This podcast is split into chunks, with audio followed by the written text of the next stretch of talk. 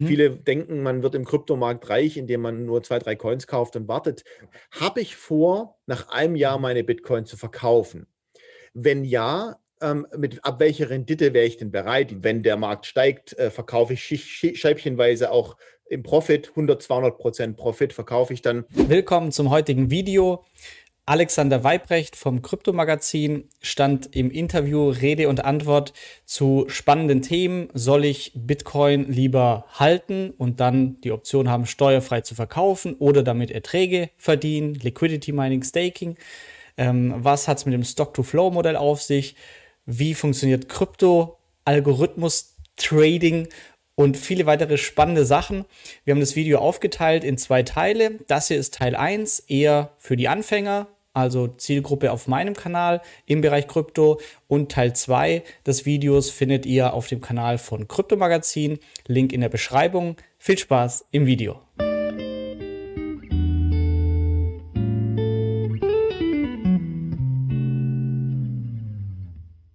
Herzlich willkommen zum heutigen Video. Ich habe den Alex vom Kryptomagazin heute zu Gast. Wir haben zuvor schon seine Geschichte in die finanzielle Freiheit kennengelernt. Heute wollen wir einmal auf sein Spezialthema, nämlich Krypto im Allgemeinen eingehen. Er macht da ziemlich interessante Dinge, wo ich gesagt habe, da muss ich mal ein bisschen näher nachbohren. Und ähm, ja, Alex, danke, dass du nochmal die Zeit nimmst. Sehr gerne. Wir hatten ja schon ein super Gespräch gerade. Ich freue mich jetzt auf den zweiten Teil, in dem es jetzt nur um Krypto geht. Das wird spannend. Genau, ich habe schon gesehen, Ende des ersten Interviews beim Thema Krypto fingen die Augen mehr an zu funkeln und deshalb geht es jetzt quasi nur um Krypto. Und ich würde gerne mal einsteigen mit einer Frage, die in den Kommentaren ähm, immer diskutiert wird. Aktuell, das BMF gab es ein neues Steuerschreiben, was ja unser Hobby ist in Deutschland, äh, Besteuerung von Kryptowährungen. Und viele stellen sich jetzt die Frage, hey, ich kann ja zum Beispiel auf Cake oder anderen Plattformen durch Staking, Liquidity Mining Erträge auf Kryptos verdienen. Dafür ist aber wahrscheinlich so, dass sich die Haltefrist verlängert, bei denen ich Kryptos steuerfrei verkaufen kann, was normal ein Jahr wäre. Und da ist dann die Frage, soll ich jetzt Erträge verdienen oder nicht? Ähm, was ist denn deine Meinung zu dem Thema? Ähm, ja, Erträge mhm. oder einfach nur Buy and Hold und steuerfrei verkaufen? Ja. Ist tatsächlich ein sehr, sehr komplexes Thema. Äh, man muss es aus der Betrachtung desjenigen sehen, der das macht ich für meinen Teil mache ja alles, was ich mache, in der GmbH. Das heißt, für mich gibt es die Steuerfreiheit nicht als GmbH. Als Privatperson ist es natürlich so, äh, da ist es zumindest, solange sich die gesetzliche Lage nicht ändert, wenn man seine Bitcoin ein Jahr hält, kriegt man nach zwölf Monaten die Möglichkeit, die steuerfrei zu verkaufen. Man muss aber da auch beachten, das muss man auch bis zu einem gewissen Grad auch nachweisen können. Vergessen viele, ähm, die äh, kaufen einen Kumpel Bitcoin ab, irgendwie bar vielleicht oder so, und dann ähm, sagen die halt, ja, ich habe die halt irgendwo gekauft und so. Also so einfach ist es nicht. Man sollte schon auch das dokumentieren, ähm, sich quittieren lassen vielleicht auch, also dass man die Bitcoin gehalten hat ein Jahr.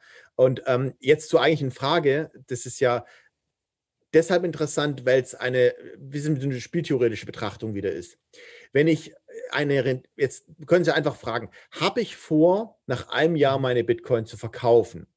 Wenn ja, ähm, mit, ab welcher Rendite wäre ich denn bereit, die zu verkaufen? Also nehmen wir mal an, ich habe meine Bitcoin ein Jahr gehalten und ich habe 100% Gewinn gemacht.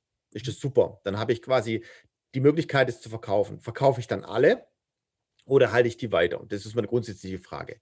Ähm, wenn ich mir darüber noch nicht im Klaren bin, sollte ich mir darüber mal einen Plan machen, sage ich mal im mhm. ersten Schritt. Im zweiten Schritt ist es so, wenn ich jetzt aber eine Investition habe in ein Asset, das mir zum Beispiel 140 Prozent Zinsen im Jahr bringt im Kryptobereich, mhm. als Beispiel, dann ist es ja auch so eine Frage, ist es im Verhältnis, also das, was ich an Cashflow kriege, ist es im Verhältnis mehr als das, was ich Steuern zahlen müsste, wenn ich die Kryptowährung verkaufe. Also das kann man ja auch mal spieltheoretisch betrachten. Also, wenn ich sage, ich habe 100.000 Euro Gewinn gemacht und ich muss nachher 50.000 Euro Steuern bezahlen, wenn ich das sozusagen nicht steuerfrei habe, mhm. habe aber die Möglichkeit, die Bitcoin zu halten oder die Kryptowährung zu halten, habe 100.000 Pro Profit, habe aber nur mal 100.000 Cashflow daraus gemacht. Mhm. Hm. Dann habe ich zwar 50.000 Steuern, die ich zahlen muss, aber habe trotzdem 50.000 mehr. Ja? Mhm. Also es ist eine Frage des Anlagehorizonts und natürlich eine Frage von der Profitabilität.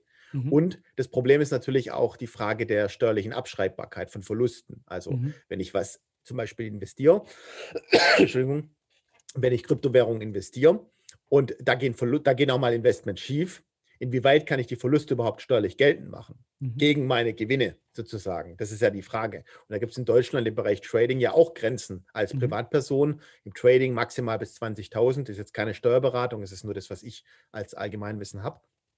Das heißt, wer halt dann tradet mit seinem Geld beispielsweise und dann irgendwie einen Großteil davon verliert, ähm, der kann halt nur bis zu einem gewissen Grad auch das steuerlich geltend machen. Mhm. Du siehst schon, es ist ein sehr umfangreiches Thema. Es, es, lohnt sich bis zu einem gewissen Grad schon, wenn man es aus einer Cashflow-Perspektive sieht. Also, mhm. wenn ich jetzt, und da kommen wir vielleicht relativ schnell schon zu einem Punkt, den ich gerne mache. Ich betreibe zum Beispiel gerne Dash Master Notes. Dash mhm. Master Notes sind sehr, sehr teuer. Ein Dash liegt gerade bei, lass mich kurz gucken, wo ein Dash gerade liegt. Ich habe gerade morgen gar nicht reingeguckt. Ein Dash liegt bei 127 Dollar.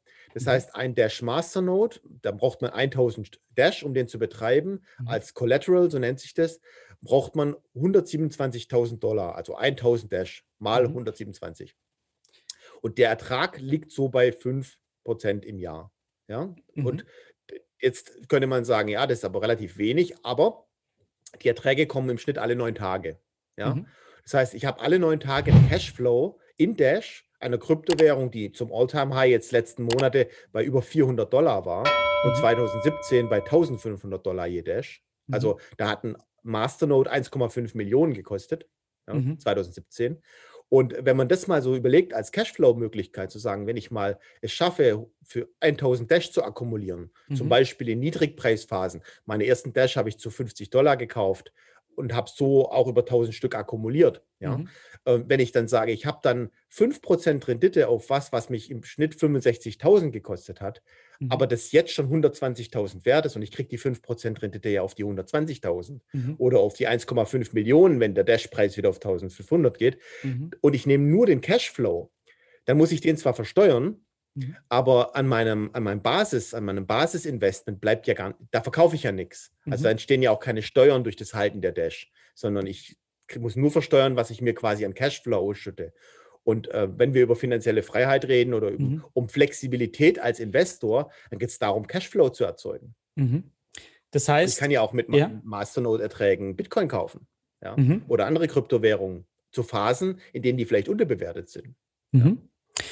Okay, das heißt, äh, so Fazit aus deiner Sicht ist eigentlich meistens, dass es sich wahrscheinlich oder sowas auch bei mir, was das Umdenken ausgelöst hat. Bisher dachte ich, ähm, ja, Bitcoin kann ich in einem Jahr dann steuerfrei verkaufen, deshalb lieber nicht. Und dann hat mir ein Kumpel gefragt, ja, und willst du im Jahr dann verkaufen? Nö, ich möchte Bitcoin wahrscheinlich Jahrzehnte haben.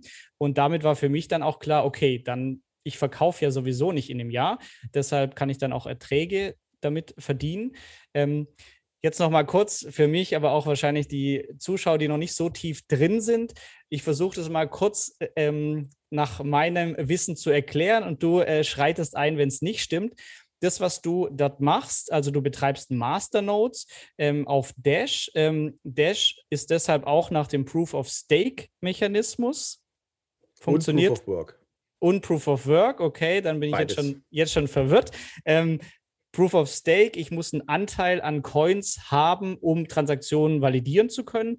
Und du stellst deine Dash in Form dieses Collateral auf dem Masternode zur Verfügung.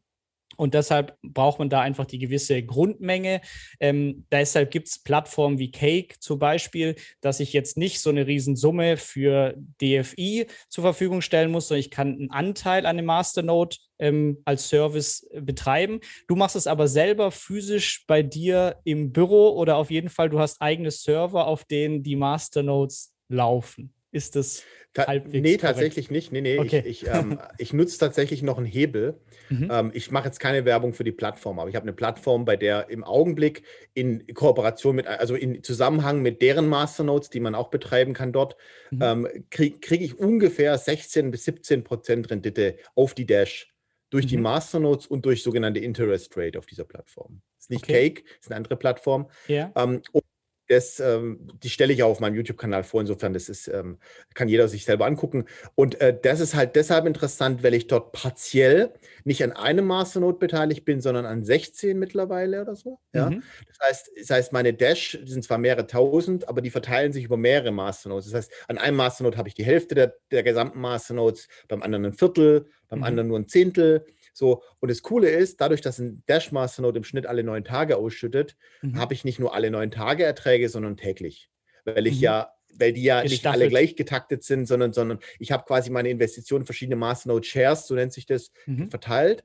Und dadurch habe ich die Möglichkeit, ähm, ja, dadurch kriege ich quasi jeden Tag Dash, die ich mhm. dann entweder in den neuen Masternode wieder als Share hinzufügen kann mhm. oder bei dem ich hergehen kann und sagen kann, okay, eine Woche lang werden die Dash, die Rewards gesammelt mhm. werden gegen USDT ähm, verkauft. Mhm. Dann warte ich zwei, drei Wochen, wenn ich in der Down-Phase bin und kaufe einfach noch mehr Dash von den mhm. USDT zurück und schiebe die dann wieder in die Shares rein. Also solche Sachen kann man ja. dann machen.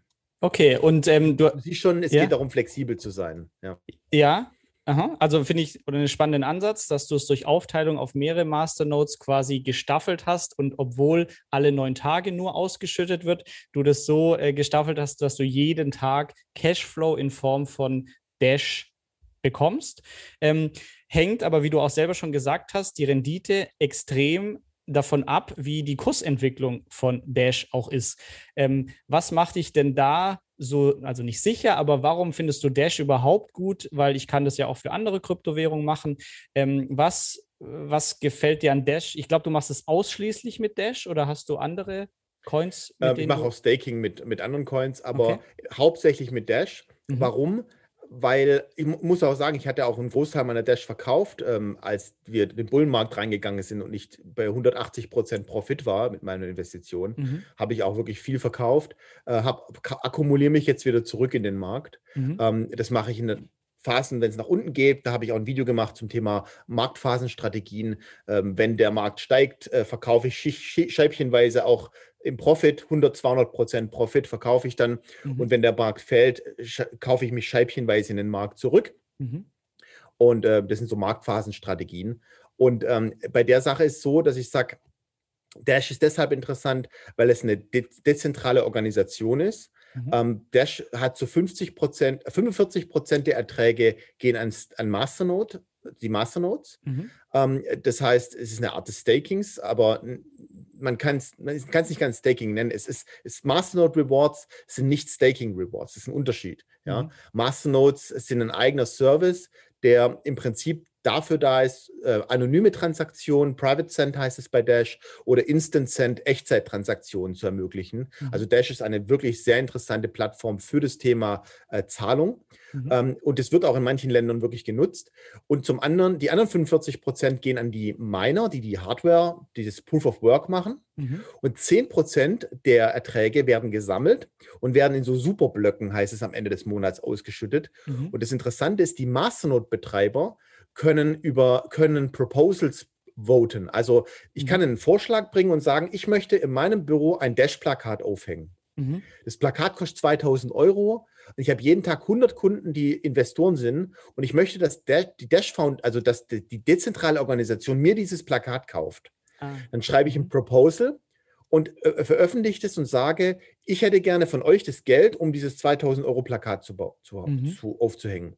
Und wenn die Masternode-Betreiber die können dann voten, die können dann, je nachdem, wie viel Masternutzer haben, haben sie eine Stimme mhm. und können dann, äh, können dann abstimmen, ob ich das Geld kriege. Und wenn die Mehrheit für mich stimmt, dann kriege ich das Geld. Mhm. So hat sich die Dash Foundation beispielsweise in Deutschland äh, finanziert.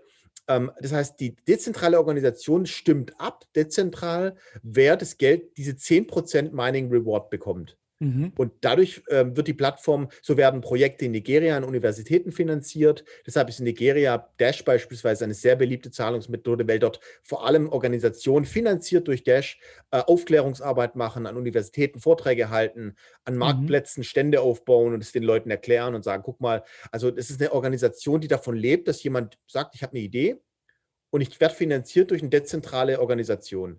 Und mhm. dieses Konzept funktioniert so gut seit Jahren, dass da wirklich ganze Entwicklerscharen das Projekt weiterentwickeln. Die bauen jetzt Cloud-Plattformen auf für dezentrales File-Sharing auf mhm. Dash-Basis und mit Alias-Namen, mit Instant-Send, mit Anonymisierungsfunktionen. Also dieses System wird weiterentwickelt und wird finanziert durch sich selbst. Okay. Und das ist halt mhm. halt cool. Also das gefällt mir, das Konzept. Ja. Und es gibt keinen anderen Masternode, der so eine Marktkapitalisierung hat und so keine dezentrale Organisation, die ich sonst kenne, die so, ähm, die so autark funktioniert wie jetzt Dash ähm, und als Zahlungsmittel sich eignet. Also Dash ist wirklich als mhm. Zahlungscoin möglich, wirklich ein hervorragendes System. Ich mhm. zahle lieber jemanden in Dash als in Bitcoin. Mhm. Deshalb glaube ich da drin. Außerdem, jetzt abschließend noch, so Größen wie die Bitcoin Swiss AG in der Schweiz und so, mhm. die bieten einen extra Service für Großkonzerne an, äh, für Dash Masternodes, wo wirklich Millionäre sagen können, ich hätte hier 5 Millionen, leg das mal in Dash Masternodes für mich an. Und die bieten es als Full Managed Service zum Beispiel an. Ja. Mhm. Ich mache jetzt, ich habe bei denen jetzt nichts, aber das ist ein große, großes Unternehmen und mhm. die bieten das halt an. Und da merkt man schon den Bedarf bei so Superreichen mhm. zur Konservierung von Assets und zur Portfoliodiversifizierung ist Dash spannend. Und durch sein Collateral, und ich mache jetzt nicht, hoffentlich keine zu viel Dash-Werbung, aber die Collateral von 1000 Dash. Beschreibt, dass 1000 eingelegt werden. Die kann man zwar jederzeit wieder rausnehmen, aber das bindet immer wieder 1000 Dash und es gibt einfach nicht. Es gibt jetzt gerade, ich kann mal gucken, es gibt insgesamt nur 18,92 Millionen Dash am Ende. Die ist mhm. begrenzt. Und im Augenblick sind 10,2 Millionen Dash im Umlauf. Das mhm. heißt, wie beim Bitcoin ist es begrenzt und die Coins werden in Masternodes gebunden und sind nicht auf der Handelsplätzen und dampen nicht den Markt. Und das heißt, auch da, wenn wir da in Richtung Ende laufen irgendwann mhm. und viele Masternodes gebunden sind, dann, ja, dann kommt da auch eine Preisdynamik ins Spiel. Ja. Und die finde ich sehr, sehr interessant. Okay, das heißt, ich kann Dash nicht ähm, in irgendeine Wallet mir transferieren und habe da jetzt Doch, Dash? Klar. Doch schon. Doch, weil klar, du, klar. Okay, und was meintest du dann damit, dass die quasi in den Masternodes gebunden sind? Genau, wenn du sagst, du willst einen Masternode betreiben, musst okay. du diese 1000 Dash ja haben und die musst du an den Masternode eine Adresse schicken ja. und die wird mit der Transaktions-ID mit dem Masternode verknüpft und mhm. der Masternode kriegt so lange Rewards, solange mhm. den Service betreibt, also diesen, diesen Service, der muss diese Software auf einem Server mhm. und solange die Transaktion diese 1000 Dash hält. Mhm. Wenn diese Wallet diese 1000 Dash nicht mehr hält, invalidiert sich der Masternode und kriegt keine Rewards mehr. Okay. Mhm. Und sehr nerdig, aber ja. Ja, alles ja. gut, aber wir sind hier auch noch im Anfängerteil. Wir haben gesagt, den fortgeschritteneren machen wir dann auf den Kryptomagazin-Kanal. Ich darf jetzt aber ungehemmt hier noch Anfängerfragen stellen. Ähm, und jetzt Werbung, also das ist hier kein gesponsertes Video, aber trotzdem äh, kannst du den Namen von der Plattform sagen, auf der man Dash äh, Masternodes ja, ja, also ich, ich, ich, nutze es auf Stake, StakeCube, das wissen auch viele, dass ich das nutze. Ja. StakeCube? StakeCube okay. ist, Genau. Da, da, da geht es halt so, wenn man halt 10 SCC, also 10 StakeCube Masternodes äh, betreibt dort, ja. kriegt man halt mehr Rendite und kriegt weniger Gebühren abgezogen für das Betreiben der Masternodes. Mhm. Und ähm, die bieten halt eine Interest Rate von ähm, knapp 11 Prozent an mhm. auf, wenn man diese 10 SCC Masternodes hat. Die kosten gerade so 9000 Euro, so 10 SCC Masternodes. Mhm. Die muss man haben, damit man die volle Rendite kriegt. Und die kriegt man zusätzlich zu den Dash Rewards. Also so 5%, 5,5% auf Dash plus 11% in Interest Rate auf die Dash, die man hält in Masternodes. Also okay. das ist die, die zahlen am meisten gerade am Markt in Interest und in Dash äh, für, mhm. die, für die Beteiligung. Das ist schon viel. Ja. Mhm. Und wie läuft es, weil ich kenne es jetzt gerade, weil ich mit Cake ähm, mehr auseinandergesetzt habe, wie ist es von, ähm, wenn du als Kunde da jetzt, äh, also was überweist du überhaupt hin? Ähm, zahlst du Dash dort ein oder kaufst du Anteile ja. dort an Masternodes? Und wer hat die Private Keys? Ähm, wie ist da die Situation? Also das ist wie mit allen outgesourcten Plattformen, mhm. äh, ob es Cake ist oder ob es Staycube ist oder ähm, die Keys liegen nicht bei mir. Ich muss auf die Plattform vertrauen. Mhm. Ich kann die Dash jederzeit aus den Masternodes auslösen und maximal aber ein Bitcoin pro Tag im Gegenwert auszahlen. Das mhm. heißt, ich kann mir die nur ein Bitcoin, das heißt, wenn ich da jetzt 100, 200.000 äh, Dollar drauf habe, brauche ich mehrere Tage, um mein Geld runterzuholen. Das muss man mhm. natürlich wissen. Und die Interest Rate wird durch, bei denen durch Miner erzeugt. Die haben mittlerweile 2% des weltweiten Dash-Mining-Pools, wird durch StakeCube mhm. bereitgestellt. Also die sind schon richtig groß. Die sind auch sehr äh, transparent. Die Miner werden verknüpft auf dem Dashboard. Man sieht die Miner, wie sie betrieben werden. Die mhm. haben auch mehrere hundert ähm, Bitcoin-Miner. Mhm. Und ähm, deren Wallets sind public. Das heißt, man kann die Wallets, die Public Wallets dort angucken und sehen, wie viel Bitcoin haben die, wie viel Dash. Das finde ich mhm. ziemlich gut. Ähm, aber klar, eine ganz wichtige Sache, wer seine Coins für Interest oder für Staking, Lending rausgibt auf Plattformen, mhm. der hat immer das Risiko eines Totalverlustes. Immer. Die Plattform kann gehackt werden, mhm. ähm, die Plattformen können äh, zumachen, könnten die Auszahlungslimits runtersetzen. Äh, dieses Risiko hat man und ähm, deshalb muss jeder sich dieses Risikos wahr sein, gewahr sein. Ist mhm. ganz klar. Und ähm, für mich ist es aber so, wenn ich dort investieren möchte, zum Beispiel, brauche ich die 1000 Dash als Minimum sonst kann ich auf der Nö. Plattform gar nichts machen. Okay. 0,25 Dash entspricht einem Masternode Share. Mhm. Das heißt, du kannst dir einen Anteil dann, an einem Masternode okay. holen ab 0,25 Dash. Das ist alles. Alles klar. Okay. Spannend. Cool. Ja. Ähm, Okay, jetzt haben wir Dash, war gut, weil ich habe mich noch nicht wirklich mit Dash auseinandergesetzt, wie man wahrscheinlich auch gemerkt hat. Ähm, wie ist denn, das würde mich bei dir noch interessieren, der jetzt doch sehr tief da drin ist, deine Meinung ähm, zu Diversifikation auf Coins? Also ähm, Mhm. Denkst du auch, dass quasi, wenn ich innerhalb des Kryptobereichs konservativ investieren möchte, dann kaufe ich Bitcoin und Ether und der Rest ist aber super spekulativ? Ähm, oder was ist da so deine Meinung? Ähm, sagst du, ähm, ja, Bitcoin, aber sonst noch irgendwie interessante Altcoins? Ähm, was ist da einfach ja. deine, deine Meinung dazu? Also, man muss den Kryptomarkt als einen Startup-Pool betrachten. Mhm. Also es gibt da in diesem, das ist eine, wie die, wie die, ähm, wie die Dotcom-Ära, ja. Mhm. Ich sage jetzt nicht Dotcom-Bubble, aber mhm. zum Teil ist es so. Viele dieser kleinen Coins und Startup, sind Startups mhm. und Manche davon werden mit schlechten Gründern gegründet, mit äh, guten Ideen, aber schlechte Umsetzung. Manche Teams verstreiten sich und deshalb scheitert ein Unternehmen. Mhm. Also manche Coins starten mit einer coolen Idee, mit einer coolen Umsetzung und scheitern dann daran, dass einer alle beklaut oder dass einer abhaut oder mhm. dass die Gründer sich verstreiten. Das, wir sind im Prinzip in einem Startup-Bereich. Mhm. Und es gibt viele Coins, die unterbewertet sind, weil die Idee gut ist, die Teams gut sind, aber sie vielleicht nicht genug Kapital haben, um die große, breite Masse anzusprechen, durch mhm. Marketing zum Beispiel. Oder durch Listing auf Börsen. Das wird ja auch immer teurer, mhm. auf Börsen sein Coin gelistet zu bekommen. Deshalb nutzen viele für ihre Kryptoprojekte ja diese ähm, ERC20 für Ethereum oder mhm. auf Binance. Viele, viele nutzen halt diese neuen Parachain-Konzepte oder ähm, tokenisierte Asset, ähm, Coins, das sind ja keine Coins, sondern Tokens. Mhm. Die bauen ihre Blockchain-Technologie einfach auf bestehenden Blockchains auf und äh, wollen so das mit dem Use Case verknüpfen. Mhm. Und was ich zum Beispiel interessant fände, also was ich auch viel mache, ist, ich segmentiere die Coins in verschiedene Use Cases. Zum mhm. Beispiel, äh, ich betrachte den Bereich der Utility Tokens bei Börsen mhm. als ein ganz eigenes Segment in meinem Investment. Also, also zum Beispiel. BNB auf Binance. Mhm. Genau. Ich mache mal ein paar Beispiele, ohne dass es eine Empfehlung ist. Also jeder muss mhm. sich selber wissen, ob er das will. Äh, Bitfinex ist einer der ältesten Börsen, vielleicht nicht mehr die größte, aber eine der ältesten Kryptobörsen.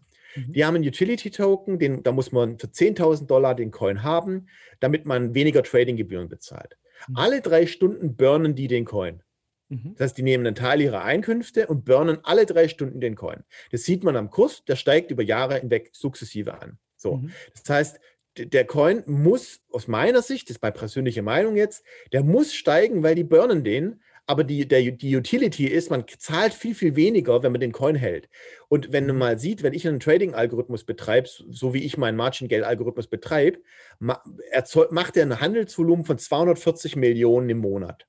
Mhm. So, das sind Gebühren von ungefähr 19.000 im Monat, die ich bezahle, allein bei Bitfinex für den Betrieb eines Bots. Ja. Mhm.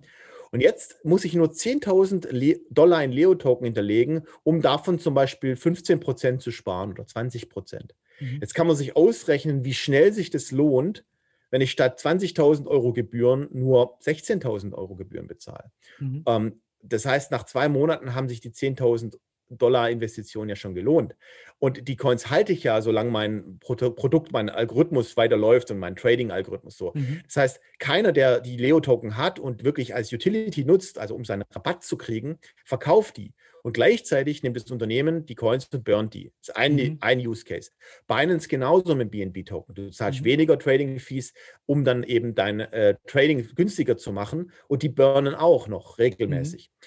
So, äh, KuCoin äh, beteiligt 50 Prozent äh, der User, äh, mit 50 Prozent der Einnahmen, die sie machen, schütten sie in KuCoin aus als Reward für die, die KuCoin halten im mhm. Hauptwallet. Ja, mhm. und so, das ist nur ein Beispiel. Und das, wenn man mal, und StakeCube ist ja auch eine Exchange, die dann auch Rabatte auf diese Coins gibt, wenn man mhm. SCC hält und so weiter. Das heißt, das sind Utility-Tokens für Exchanges.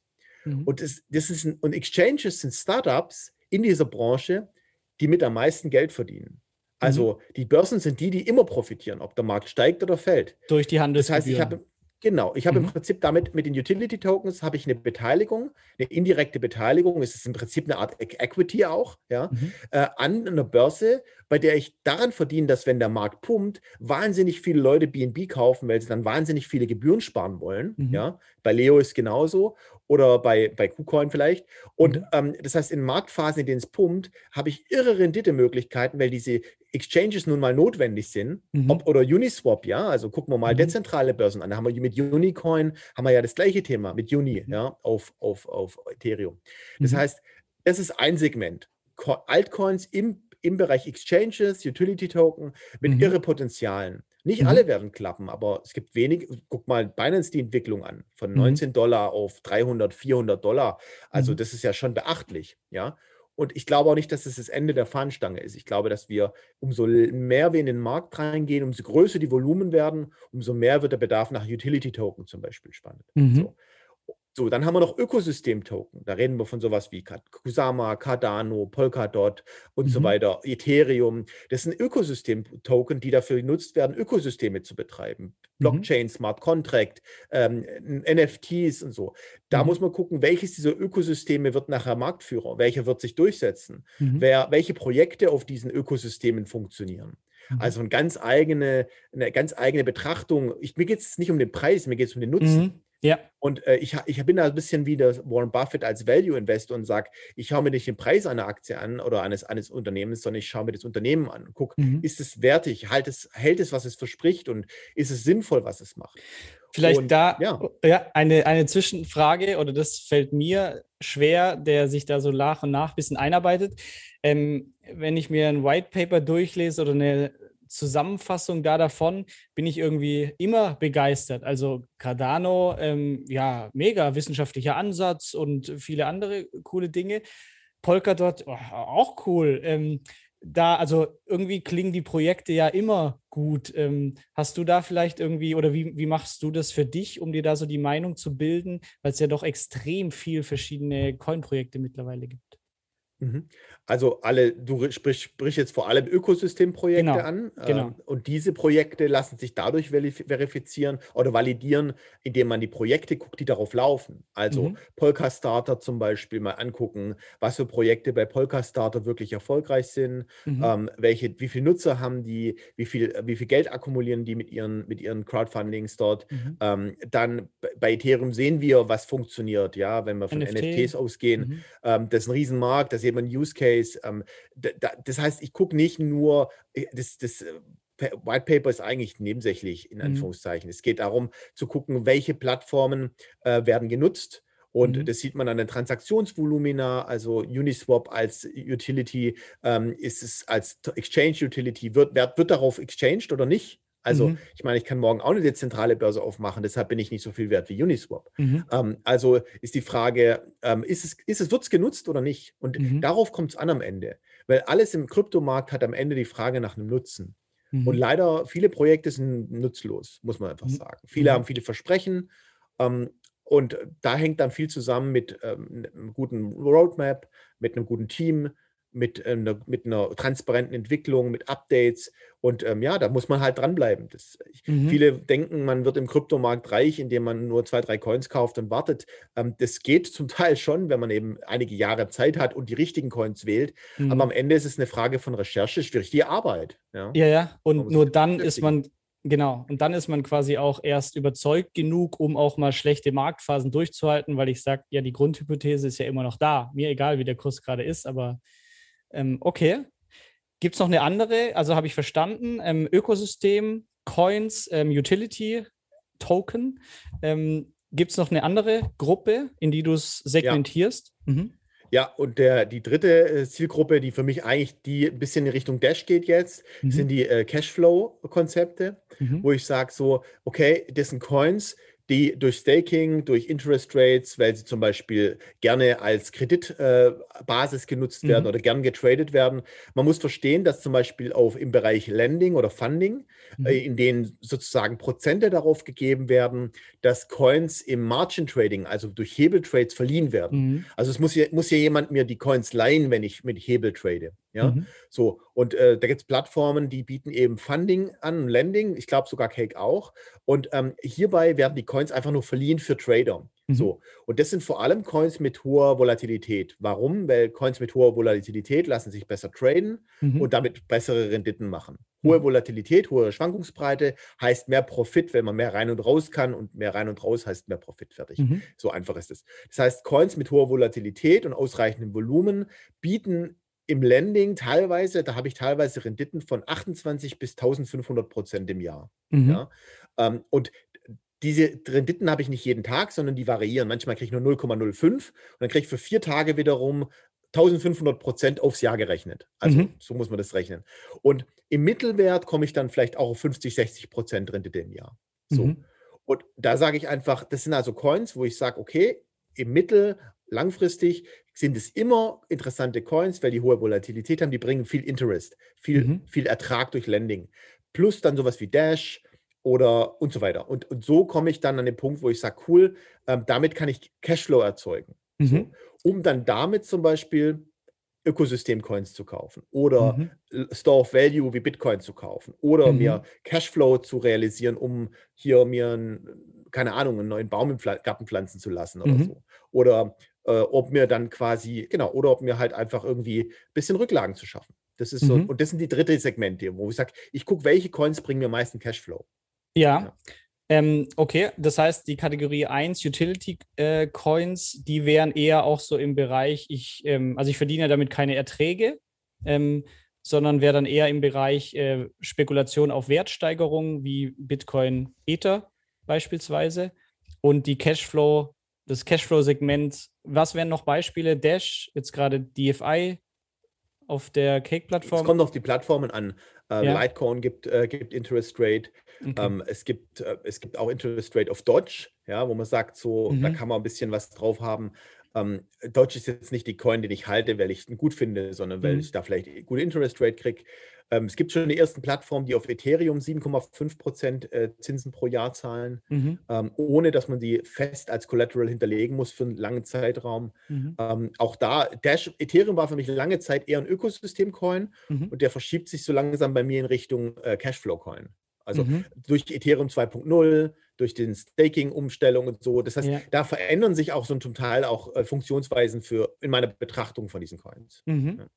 Danke, dass du bei dieser Podcast-Folge dabei warst. Du konntest was mitnehmen, leite ihn gerne an deine Freunde weiter, die mit dir Vermögen aufbauen wollen. Geteilte Freude ist doppelte Freude. Alle wichtigen Links der Folge findest du in den Show Notes. Wenn du den Geldschnurrbart-Podcast aktiv mitgestalten möchtest, verlinke Geldschnurrbart auf Instagram und stell uns deine Frage. Vielleicht ist sie dann schon bald Thema in einer neuen Folge. Ansonsten hilft uns jede Bewertung auf iTunes oder Spotify. Vielen Dank dafür. Auf das unser Vermögen und unsere Zufriedenheit weiter wachsen. Bis zum nächsten Mal, dein Geldschnurrbart.